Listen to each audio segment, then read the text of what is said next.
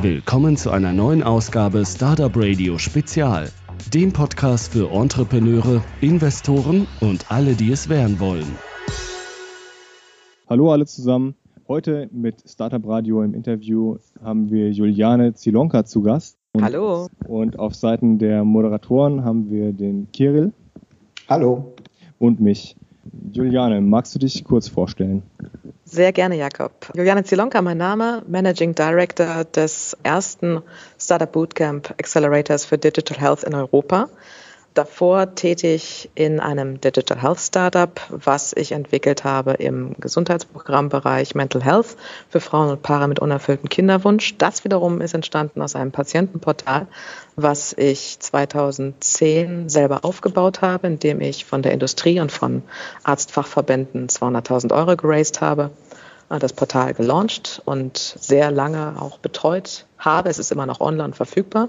Und das Ganze ist entstanden aufgrund einer persönlichen Erfahrung mit dem Gesundheitssystem, denn ich war mal selber betroffen von einer fruchtbarkeitsgefährdenden Erkrankung, habe das für mich selber gelöst, das Problem, habe mich aber total geärgert, dass ich drei Monate brauchte, um die richtige Entscheidung zu finden, habe gedacht, das kriegst du doch auch selber hin.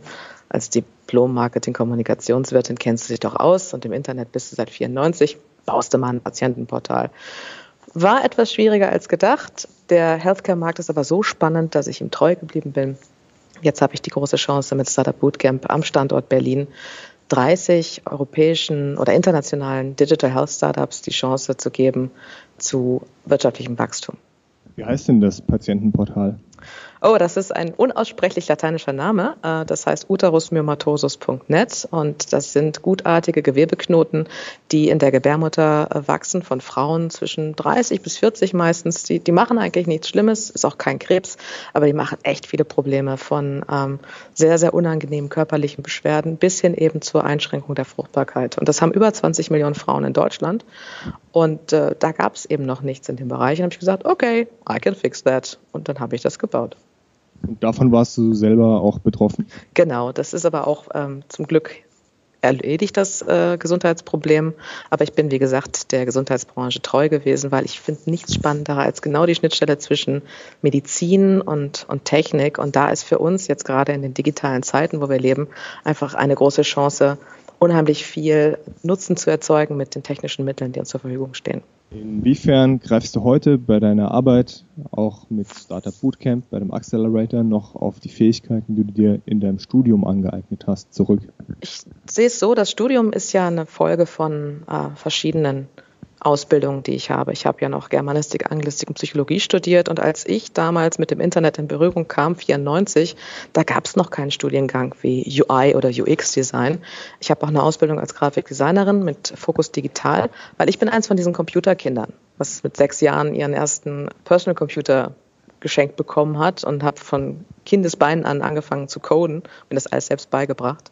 Und das Marketing-Kommunikationsstudium ist für mich nochmal ein akademischer Abschluss, wo ich für mich ein bisschen Handwerkszeug gelernt habe, aber die Praxis, die Erfahrung, die kriegst du nicht an der Uni oder an akademischen Einrichtungen. Die kriegst du durch Learning by Doing, durch Hinfallen, durch Aufstehen, durch Fehler machen, durch Neulernen, durch Austausch mit anderen Entrepreneurs. Bevor wir auf die digitale Transformation, die du jetzt auch mit dem Accelerator mit vorantreibst, zu sprechen kommen, habe ich noch Fragen zu deinem vorherigen Projekt, dem Lara Companion. Und zum Überblick für unsere Hörer anschließend werden wir auch noch über die Digital Health Szene in Berlin, wo Juliane auch eine der Drahtzieherinnen ist, sprechen, bevor wir dann abschließend, so wie üblich in den meisten unserer Ausgaben, noch einige persönliche Fragen an Juliane stellen werden. Kommen wir nun zu deinem vorherigen Projekt, dem Lara Companion, das auch aus diesem Patientenportal direkt entstanden ist, wenn ich das richtig verstanden habe. Genau. Was hat es eigentlich mit der Finanzierung von dem Lara Companion auf sich, mit SQVest und habt ihr jetzt 200.000 Euro eingenommen oder nicht? Habt ihr überhaupt eine Finanzierung erhalten? Also die Vorgeschichte ist ja die, dass ich mit dem Patientenportal 200.000 Euro geraced habe. Damals mit einer PowerPoint und der Inbrunst der Überzeugung bin ich zur richtigen Zeit auf die richtigen Leute getroffen. Und aus dem Patientenportal selber habe ich immer mehr mit Ärzten gesprochen, mit anderen Vertretern des Gesundheitswesens und auch mit den Nutzerinnen des Portals Und daraus ist die Idee entstanden, eine Software as a Service zu entwickeln, die Frauen und Paaren mit ungewollter Kinderlosigkeit hilft, sich selbst zu vermessen, sich selbst zu tracken und dank Software Möglichkeiten bekommt, den richtigen Zeitpunkt zu finden in Zusammenarbeit mit dem Arzt. Also es geht über Fertility Tracking hinaus. Es geht wirklich um die Nische von Frauen und Paaren, die, die Probleme haben. Und die Grundidee, die wir herausgefunden haben in den Gesprächen mit den äh, Patienten, war, dass gar nicht das Tracking an sich spannend ist, sondern dass die eher ähm, aufgrund ihrer Fokussierung auf den Kinderwunsch schon dazu neigen, in Burnout zu gehen. Wir haben drei Jahre parallel neben den Artverwandten, was mein Brot- und Buttergeschäft ist, Digital Health Consulting und das Patientenportal, haben wir mit unserem Team zusammen äh, uns auf Seed-Funding-Suche begeben weil es macht Sinn, dass wenn du ein neues Projekt startest oder ein neues Startup startest, dass du erstmal eine Grundfinanzierung hast. Natürlich habe ich auch Privatgeld reingestopft, noch und nöcher und nebenbei immer durch die äh, Projektgeschäfte eben auch die Firma weiterfinanziert. Juliane, hattest du zu diesem Zeitpunkt schon ein Proof of Concept oder ein fertiges Produkt oder bist du nur mit der Idee dann quasi schwanger gegangen? Proof of Concept war da, erster Dummy war auch da und vor allen Dingen hatte ich die klinischen Studien. Ich hatte die medizinischen äh, Beweise und auch die Target Group, eine Nutzergruppe, die waren alle da. Alles, was es gebraucht hätte, wäre wirklich, sag ich mal, 100k, um das Ding dann mit dem ersten Demo auf die Straße zu bringen im Lean Startup Modus. Und dann hatten wir einen Angel, der gesagt hat, hey, ja, ich steige ein, wenn ihr noch einen Co-Investor bekommt.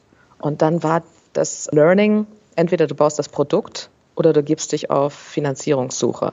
Und wir waren ein Team von drei mit weiteren Freelancern. Und ich habe dann Vollzeit letztendlich mich auf Investorensuche begeben und bin dann am Schluss auf Crowdinvesting gekommen. Und Escovest schien dahingehend spannend, weil die auf medizinische Startups spezialisiert sind, im Gegensatz zu Companisto oder anderen Plattformen. Und dann haben wir gesagt, okay, das, das probieren wir, das machen wir. Und sind dann als allererstes Startup auf Escovest auch gestartet und haben verschiedene Fehler gemacht. Die sind alle auf meine Kappe zu führen. Und ein Fehler ist, dass ich erstens eine unbekannte Plattform gewählt habe, die wenig Traffic hat, also auch keine Investoren oder wenig Besucher. Der zweite Fehler, den ich gemacht habe, war, dass wir im Hochsommer gelauncht sind, wo ganz Deutschland im Urlaub ist. Der dritte Fehler, den ich gemacht habe, zusammen mit dem Team, war, dass wir einen Businessplan aufgebaut haben, der natürlich drei Jahre abdeckt. Das ist Grundvoraussetzung für ein partiarisches Nachrangdarlehen auf der Plattform. Und die Finanzierungsschwelle haben wir auf 210.000 hochgesetzt. Und wir haben 103.000 Euro eingesammelt. In zwei Monaten waren wir bei 49 Prozent. Und was ich total unterschätzt habe, ist, wenn du als Entrepreneur Crowdfunding machst, dann ist die Plattform ein Marktplatz. Aber das Wichtigste, was du als Entrepreneur besitzt, die Zeit die verbrennst du komplett für die Kampagne. Und die verbrennst du, weil du fragst dein ganzes Netzwerk nach Investitionen, du akquirierst sie alle für die Plattform und du weißt nicht, ob sie 250 Euro investieren oder 2500 Euro. Und der Aufwand ist komplett der gleiche. Und letztendlich haben wir die Funding-Schwelle nicht erreicht und daran ist auch das Team zerbrochen und das Projekt ist dementsprechend nach drei Jahren und einer fünfstelligen Summe, die ich versenkt habe, eingestellt. Und umso schöner ist jetzt die Chance mit dem Accelerator, meine Fehler, meine Erfahrung an Startups weiterzugeben und eben pro Accelerator erstens den Startups es zu ermöglichen, innerhalb von drei Monaten das zu erreichen, wofür sie sonst ein Jahr brauchen. Also Zeit ist wirklich entscheidend. Und zweitens Zugang zu einem Mentoren- und Investorennetzwerk, was ich selber aufgebaut habe in den letzten fünf Jahren. Und ich kann genau mit diesem Accelerator jetzt das Grundproblem lösen, dass zu wenig Seed-Finanzierung in Deutschland, gerade im Digital Health-Bereich, zur Verfügung steht. Wir haben jetzt die ganze Zeit über Digital Health gesprochen und ja. bevor wir dann über den Digital Health Accelerator sprechen, die Frage an dich, Juliane, was ist eigentlich Digital Health und welche Teilbereiche gibt es hier, sowohl in Deutschland als auch in den USA?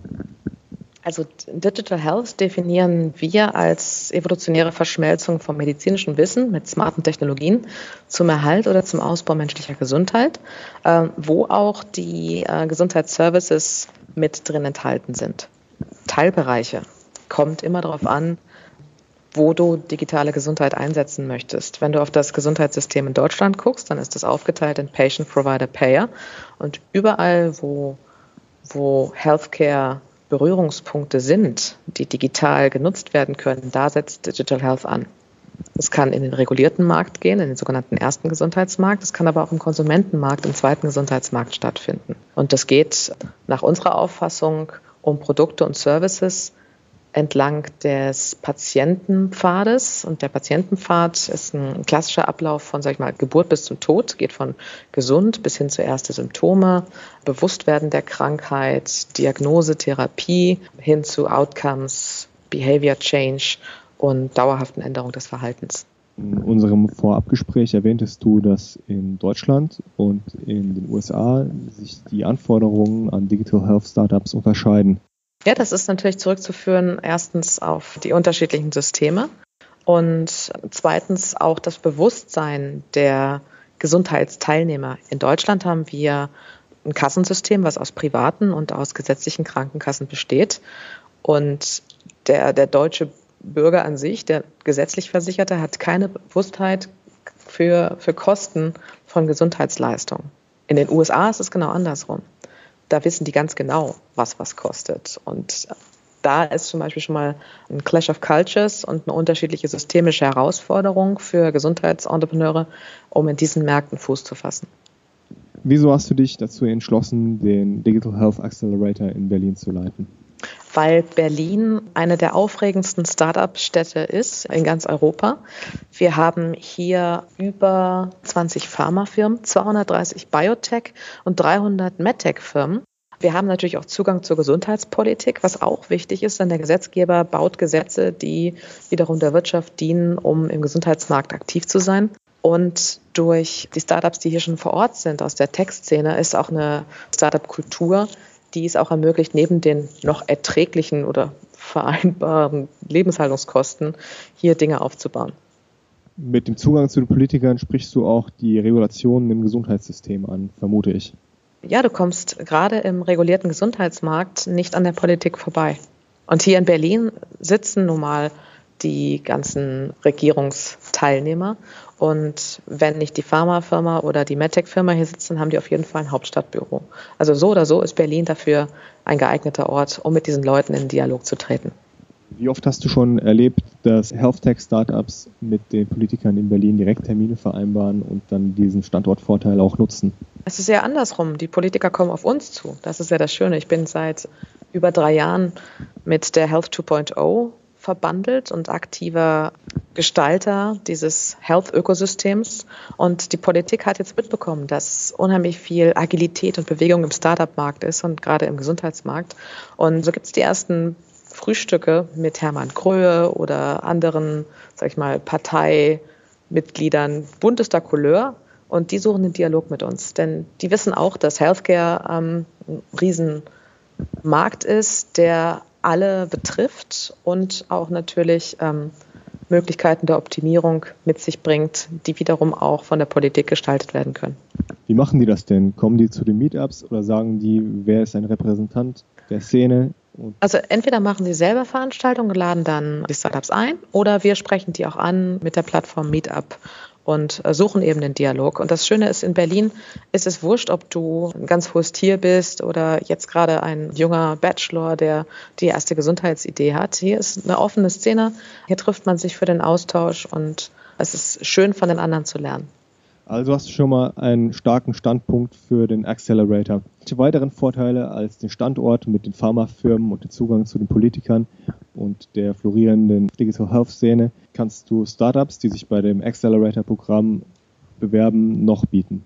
Also abgesehen davon, dass wir zwei funktionierende Flughäfen haben und einen, der nicht funktioniert, das heißt, man kann auch Berlin gut erreichen aus dem Ausland, ähm, bieten wir als Deal für die Startups 15.000 Euro Cash, wir nennen das Pizza Money und nehmen dafür 6% Equity in Return. Und zu den 15.000 Euro bekommen Sie hier drei Monate Office Space im Rainmaking Loft Berlin, im Coworking Space umsonst während des Accelerators. Und on top kriegen Sie noch weitere drei Monate nach dem Demo Day.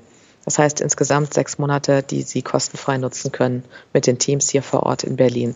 Dazu haben wir ein riesengroßes Mentorennetzwerk. Entweder können Sie direkt an das internationale Mentorennetzwerk anknüpfen, denn Startup Bootcamp hat seit 2010 in Europa mittlerweile 13 Programme an zehn Standorten.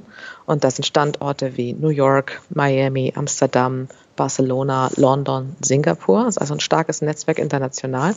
Und ich habe natürlich als Managing Director die Aufgabe, hier Ihnen ein auf das Gesundheitsgebiet zugeschneidertes Mentorennetzwerk bereitzustellen, was sich zusammensetzt aus Digital Health Entrepreneuren, die zum Teil schon IPOs hingelegt haben, Industrieexperten, die sich super gut auskennen, sei es jetzt mit Legal, sei es mit Regulatories, sei es mit Datenschutz oder mit äh, Market Access und dann natürlich die klassischen Lean Startup Leute, die ihnen beibringen, wie sie in drei Monaten ihr Produkt äh, formen, bauen und dann am Demo Day vor 150 Investoren auch pitchen.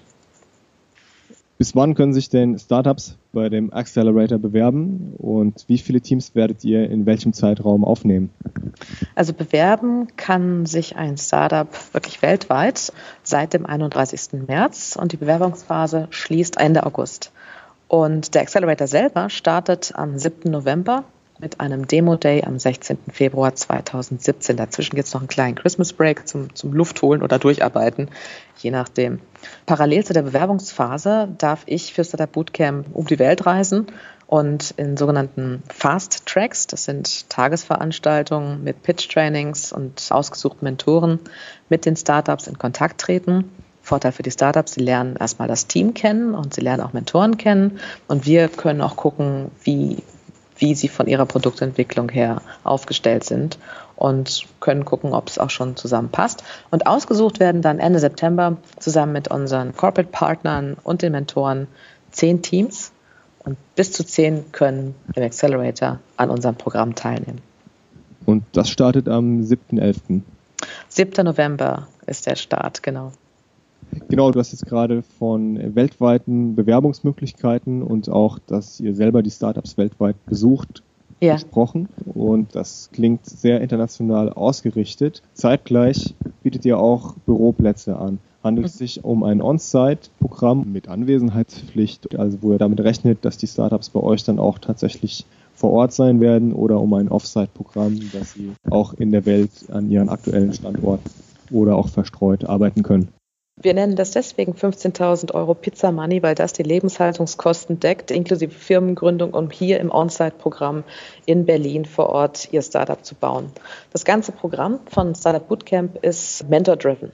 Das heißt, es steht und fällt wirklich mit der Qualität unseres Mentorennetzwerks und die sind hier vor Ort. Die nehmen sich die Zeit, die unterrichten die Teams in Workshops, in Seminaren und der Demo-Day wird auch in Berlin stattfinden. Andere Acceleratoren, die machen das anders. Bei uns ist der Fokus wirklich Mensch zu Mensch, Mentoring, Lernen und vor Ort sein.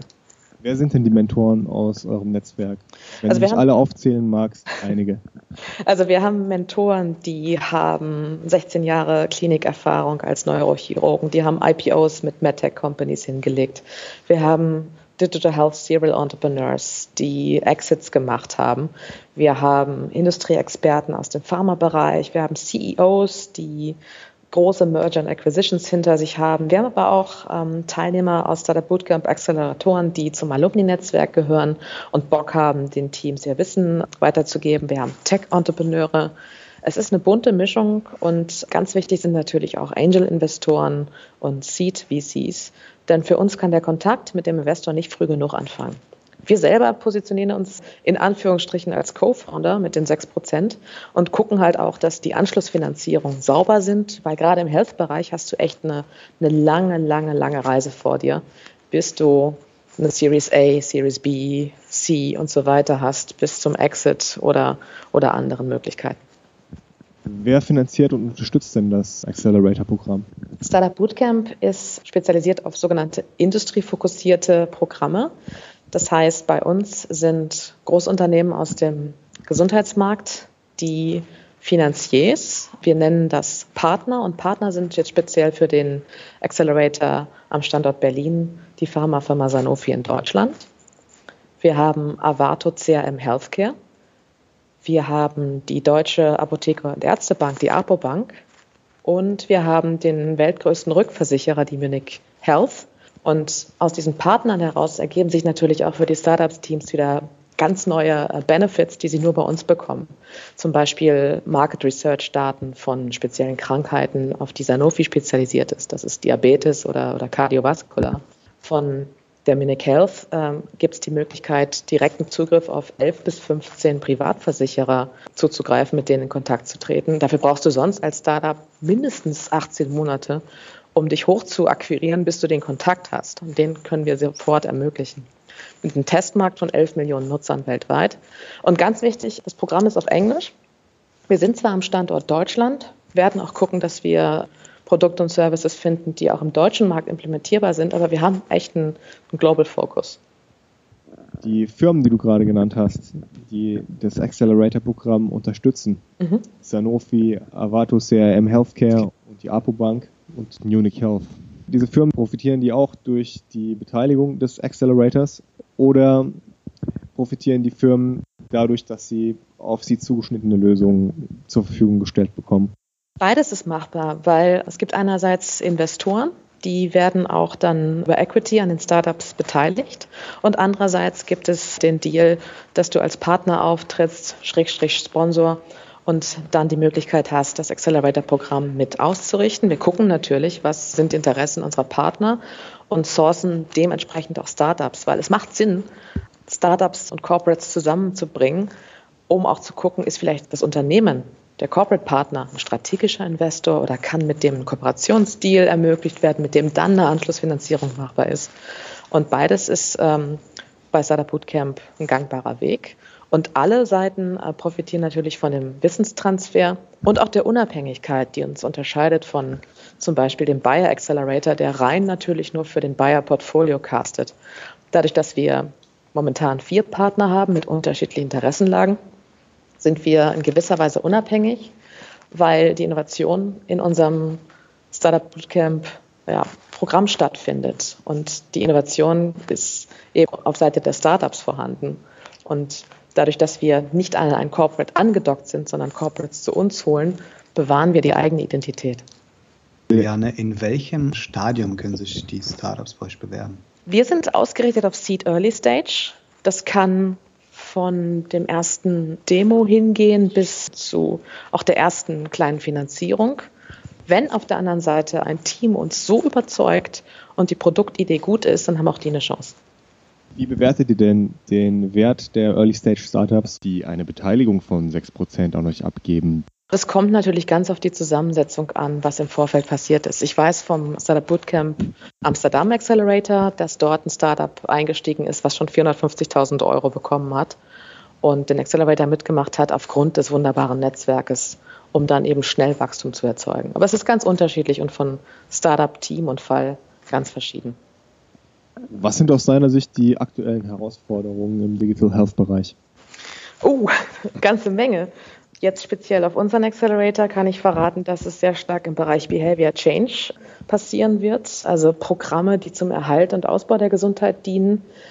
Herausforderungen generell sind, schlimmes Wort, Interoperabilität. Also Technologie hat bisher sehr viele Silo-Lösungen hervorgebracht und es gibt noch kein richtiges Connected Health System.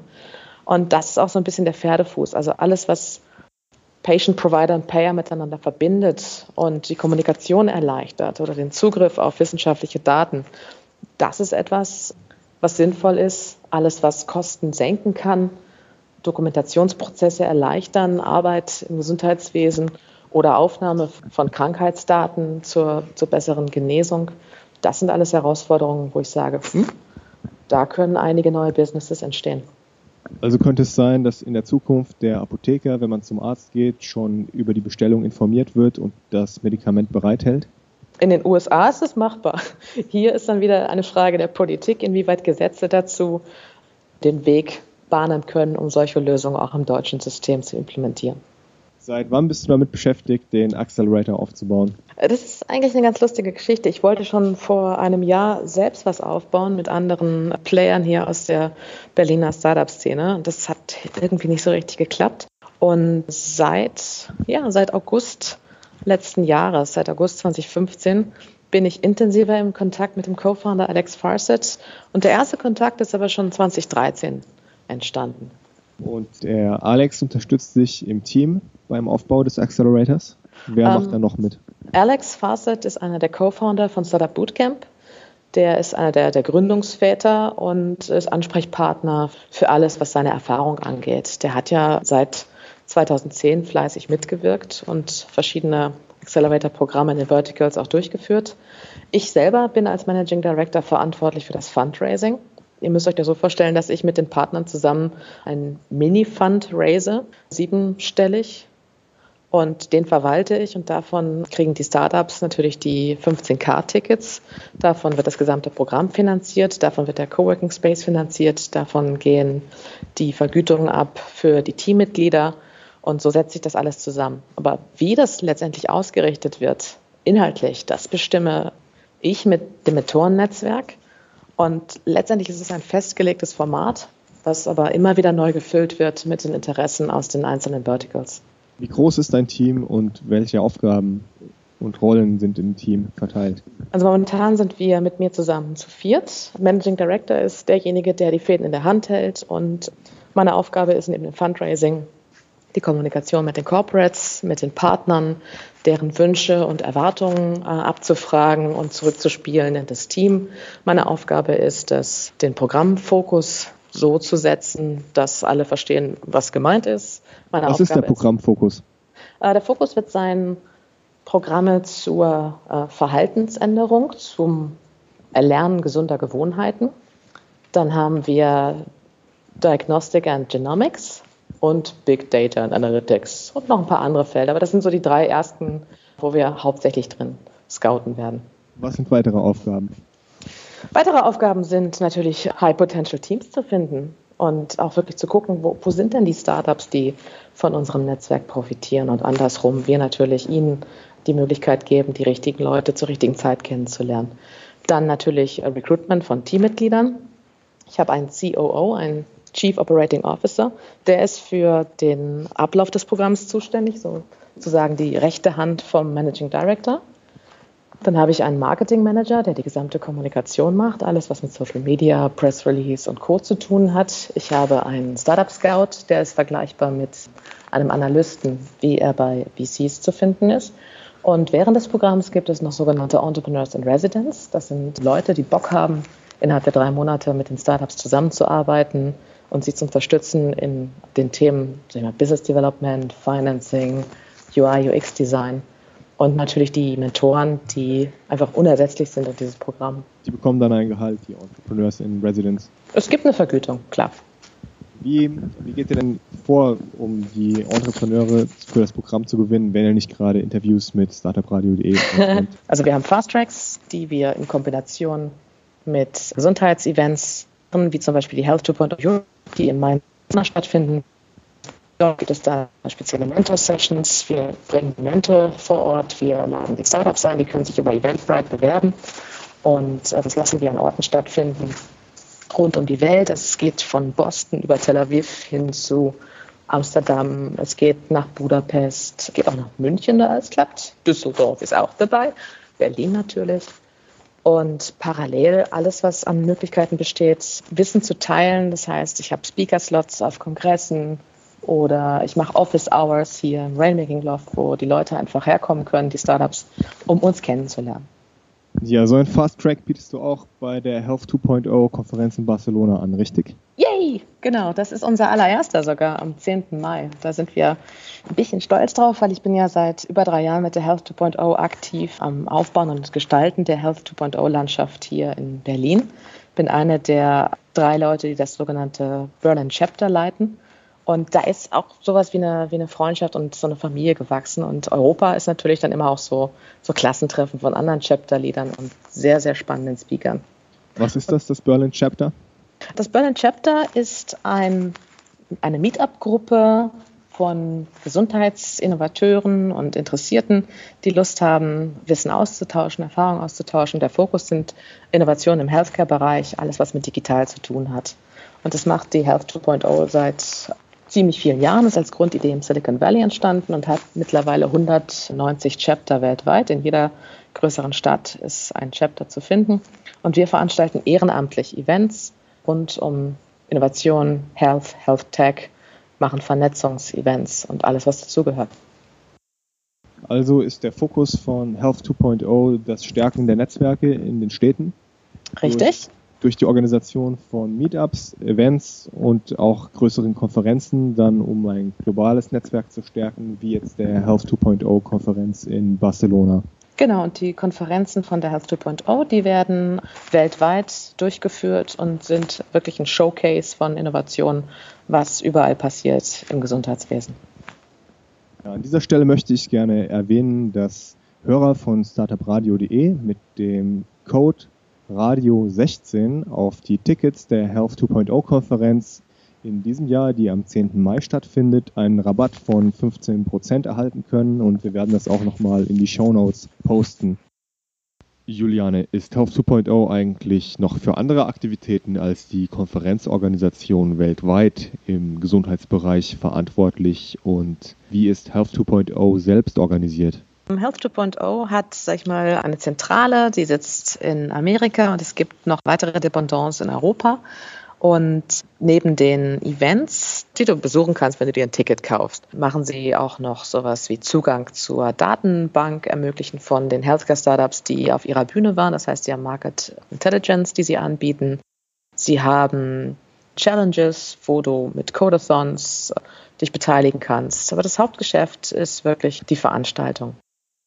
Die Chapters, die werden alle ehrenamtlich geleitet und über Sponsoren refinanziert. So refinanziert, dass du halt den Event Space bekommst und ein bisschen Catering. Was war denn für dich die Motivation, als eine der drei Chapterleiterinnen in Berlin das Health 2.0 Meetup zu starten? Letztendlich ein Gespräch mit Pascal Lardier, der Director Europe, ich hatte mein Patientenportal up and running und habe halt geguckt, wer ist denn noch in diesem Feld unterwegs. Und ich wusste gar nicht, dass das, was ich da ins Leben gerufen hatte, People-Centered Healthcare, schon längst existiert durch die Health 2.0 äh, Graswurzelbewegung. Und so kam eins und eins zusammen und äh, ich habe angefangen, meiner, meine Freizeit dieser Bewegung zu widmen und daraus aus der Leidenschaft ist letztendlich dann der Beruf geworden. Wir haben mittlerweile über 1000 Mitglieder, was natürlich auch der Hauptstadt geschuldet ist und unserer intensiven Arbeit. Was verstehst du unter dem Begriff People-Centered Healthcare? Dass du den Menschen in den Mittelpunkt der Behandlung setzt und demzufolge auch alle Units und Leistungserbringer drumherum platzierst. Das heißt, stell dir einfach mal ein, Rad vor oder ein Wagenrad, wie früher, so mit, mit Speichen aus Holz. Und in der Mitte sitzt der Mensch, der Symptome hat und vielleicht eine Krankheit entwickelt. Und um ihn herum sind platziert an den anderen Punkten Ärzte, Krankenschwestern, Leistungserbringer, Kostenerstatter. Und der Mensch ist so im Mittelpunkt der Behandlung. Und der Wert, der sich daraus ergibt, ist der bestmögliche Behandlungserfolg. Weil dieser Wert vereint alle im Gesundheitssystem trotz ihrer diametralen Interessenlagen. Und heute ist es nicht so? Das fragt bitte jemanden, der da die Faktenlage zu hat. Ich würde sagen, dass unsere Systeme doch äh, auf ganz anderen Säulen basieren oder es auf jeden Fall viel zu reparieren gibt. Was würdest du reparieren, wenn du dazu die Möglichkeiten hättest?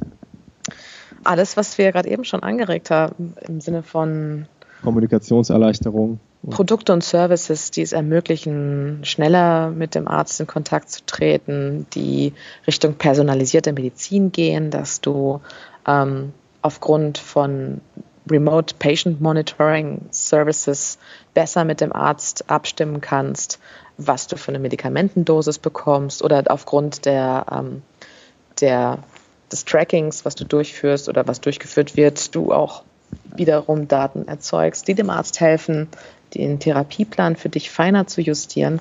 Es kann aber auch darum gehen, überhaupt gar nicht krank zu werden. Das erleichtert ja dem System am meisten auch Kosten. Oder aber, wenn du in Dokumentation, Verwaltung schaust, wie sind da Prozesse zu verschlanken, sei es jetzt bei den Kassen an sich oder bei den, den Krankenhäusern. Da ist das viel einfach organisch gewachsen, was sich besser strukturieren lassen kann, um insgesamt in dem Solidarsystem auch Kosten zu senken. Was müssen die Politiker tun, um das zu ermöglichen? Äh, fangen wir bei Herrn Dobrindt an. Erstmal Breitband in Deutschland ausstellen. Hintergrund ist der, ich war jetzt gerade an der Ostseeküste und ich hatte zum ersten Mal No Service, kein Telefon und kein Internet. Wenn ich, was ich in Amsterdam bin und mit dem Zug fahre, da kriege ich da Free Wi-Fi on the train. Wir sind, was das angeht, was Digitalisierung angeht oder Zugang zum Internet, absolute Hinterwäldler. Und da müsste meiner Meinung nach der erste Hebel in Bewegung gesetzt werden und das gefixt.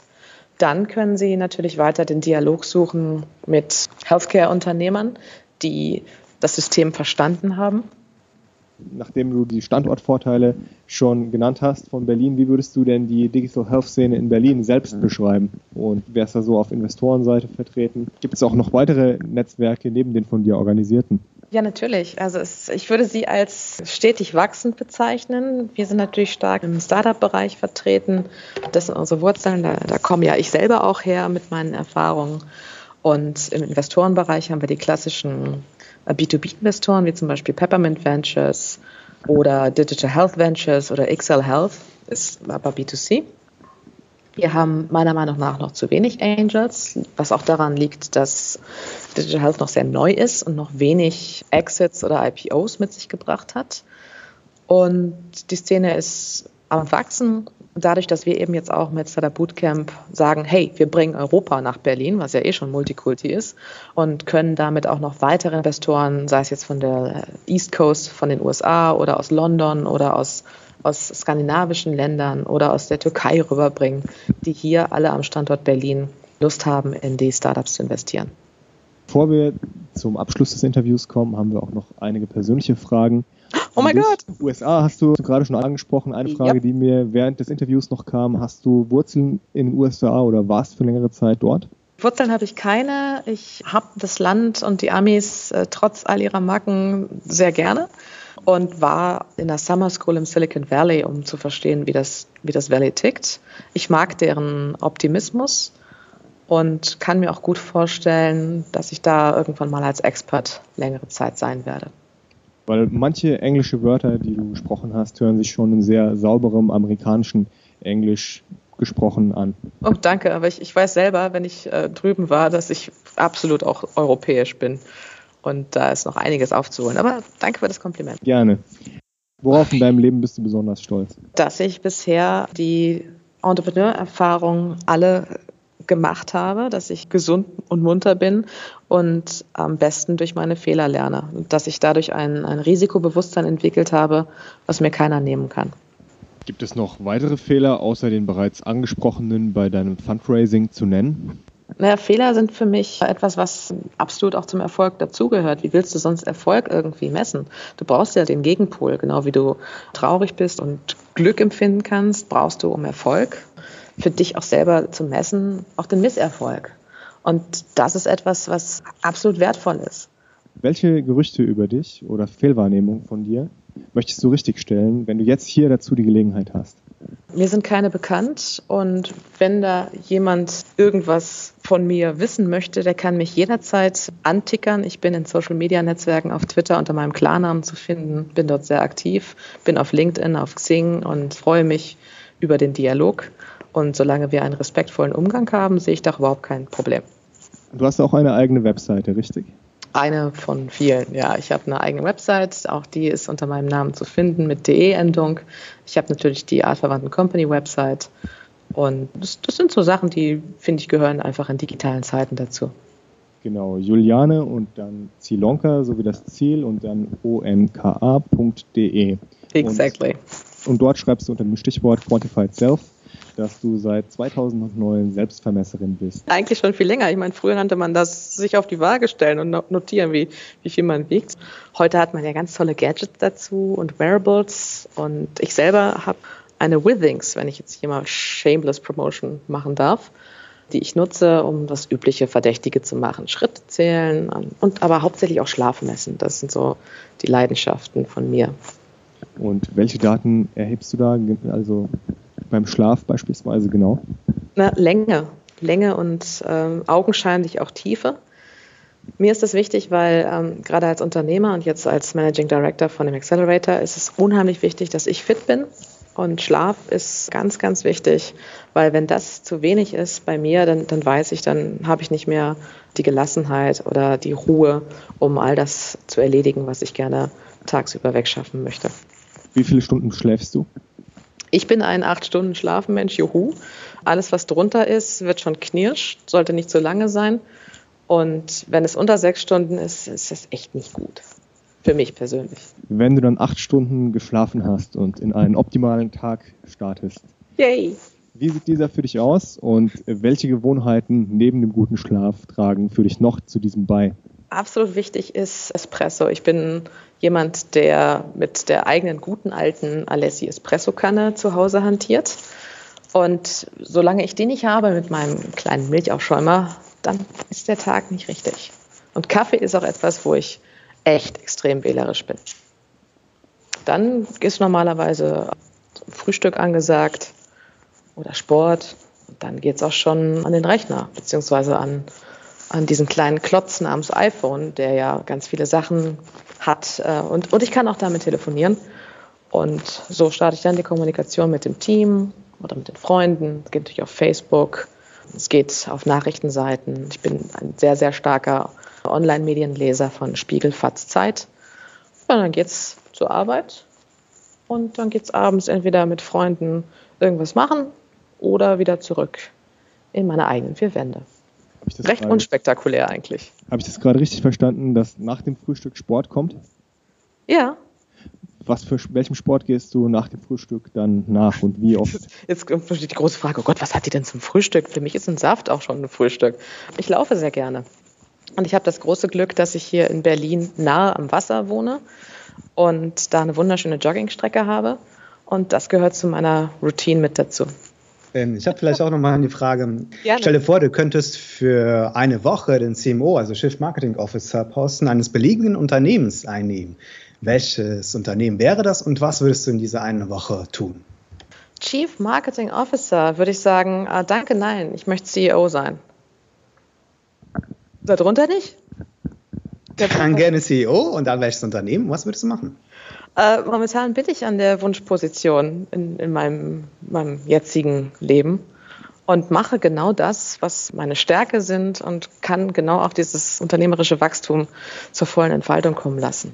Das heißt, du träumst nicht davon, zum Beispiel bei Google einzusteigen und dann zu gucken, welche Prozesse du vielleicht für deine täglichen Suchalgorithmus verbessern kannst. Eher träume ich davon, hier das nächste größte, das nächste Google zu finden und es groß zu machen. Das finde ich ist spannend. Oder die Schnittstelle Innovation und Corporates, das ist spannend. Aber selber jetzt äh, Google leiten äh, oder Alphabet leiten, hm, reizt mich jetzt nicht so. Dann lieber mal mit Larry Page und dem anderen eintrinken gehen. Oder laufen. Alles klar, Jakob, übernehmen bitte laufen in Berlin am Wasser oder woanders. Genau, einmal das Valley joggen hier und dann von einem Google Automated Car angefahren werden. Oh nein! Und schnell auf Tesla umsteigen und tschüss. Neben den Gewohnheiten, die du bisher schon angesprochen hast, mit dem Morgenritual und dem abends Freunde treffen, gibt es für dich weitere Gewohnheiten oder auch Denkgewohnheiten, bei denen du sagst, wenn du sie kontinuierlich ausführst, dann bist du erfolgreicher oder so erfolgreich, wie du es zurzeit bist? Also es gibt zwei Sachen. Das eine ist, ich bin ein absolutes Wassertier, ich bin Sporttaucher und liebe alles, was mit, mit dem Meer zu tun hat. Habe jetzt Kitesurfing für mich entdeckt, was momentan auch sehr blutig abgeht, weil ich es auch nicht so gut kann. Ähm, das möchte ich zur Gewohnheit umformen und regelmäßig verbinden mit dementsprechenden Übungsstunden, entweder hier auf dem Tempelhofer Feld oder eben an, an Küsten in Europa oder auch international. Und das andere ist das Reflektieren abends. Ich setze mich hin und gucke, was habe ich gut gemacht und was kann ich besser machen. Und das ist eine Denkweise oder eine Haltung, die sehr unternehmerisch einfach dich prägt. Weil du bist immer dabei zu gucken, was kannst du, was hast du erreicht diesen Tag? Was, was lief gut? Und wo kannst du dich verbessern? Jetzt können böse Zungen sagen, huch, die ist ein Selbstoptimierer, irgendwann landet sie im Burnout. Nee, es geht eher darum, wie kann ich auf das, was ich heute im Team erreicht habe, zurückblicken und zu gucken, was haben wir geschafft und wo kann ich Sachen noch feintunen, um die Effizienz zu steigern. Und aber auch dann Pausen zu genießen. Was ist das für ein Übungsplatz im Tempelhofer Feld? Das ist der ehemalige Flugplatz, wo die Brücke war von den amerikanischen Soldaten, die uns sehr geholfen haben, hier nach dem Krieg Berlin wieder aufzubauen. Das Tempelhofer Feld ist eine riesengroße Grünanlage im Herzen von Berlin. Und da hast du ehemalige Fluglandeplatzbahnen und da kannst du dann äh, noch mit dem Kite-Drachen den Wind genießen. In der entsprechenden Saison dann. Ja, ich habe jetzt äh, letzte Woche schon ganz mutige gesehen, die das gemacht haben. Und da steht er und sagt, ich will auch. Und das mache ich auch bald. Muss ich noch gucken, ob ich noch eine gute Versicherung abschließe von unserem Partner. Da, falls ich mir die Nase, den Knöchel oder irgendwas breche, ich dann äh, nicht ganz auf der Straße stehe. Welche Ausgabe unter 100 Euro hatte einen lebensbereichernden Effekt für dich in den letzten Jahren? Ganz simpel, es sind Schlafzimmervorhänge von Ikea weil ich herausgefunden habe nach meinem Umzug, hey, wenn es wirklich dunkel ist in meinem Schlafzimmer, schlafe ich besser. Fair enough. Wer hat dich in deinem Leben bisher inspiriert und wieso? Oh Gott, wer hat mich inspiriert und warum? Es sind Unternehmer, die hingefallen und aufgestanden sind. Das sind Autoren, wo ich Bücher gelesen habe und gesagt habe, oh, that's nice zum Beispiel Steve Blank, das ist ein US-amerikanischer Entrepreneur aus dem Valley, der sehr aktiv auch in der Startup-Szene ist, äh, dessen Sachbücher mich bereichert haben in meinem Wissen. Das sind auf der anderen Seite aber auch äh, Philosophen, wo ich einfach es total genieße, dann mal nicht Sachbücher zu lesen, aber schon Dinge, die, die nach wie vor auch zum Denken anregen deiner Website hast du eine ganze Liste von Personen, die dich beeinflusst haben. Bist du mit ihnen eher über Bücher in Kontakt getreten oder hast du auch einige davon persönlich getroffen? Persönlich nicht. Es sind entweder Bücher und Bücher sehe ich als äh, Dialog mit dem Autor an oder als Monolog und du, du hörst es und konsumierst es dann. Und es sind entweder Systemtheoretiker oder es sind Philosophen, es sind Entrepreneure. Das ist so der Mix wo, wo ich mich zu Hause fühle. Wer ist dein Lieblingsphilosoph? Mein Lieblingsphilosoph. Momentan ist Khalil Gibran. Da werden wahrscheinlich alle sagen, nein, das ist doch gar kein Philosoph, das ist doch ein Autor. Für mich ist es aber ein Lebens. Und der gefällt dir warum? Weil du dich unheimlich schön in seinen Texten verlieren kannst. Was gefällt dir besonders an seinen Texten? Lies sie selber und erfahre es selbst. Ja, dann müssen unsere Hörer ihn jetzt alle selbst lesen und haben es leider nicht von dir auf den Punkt gebracht erfahren. Ja, es muss ja auch ein gewisser Reiz da bleiben. Ja?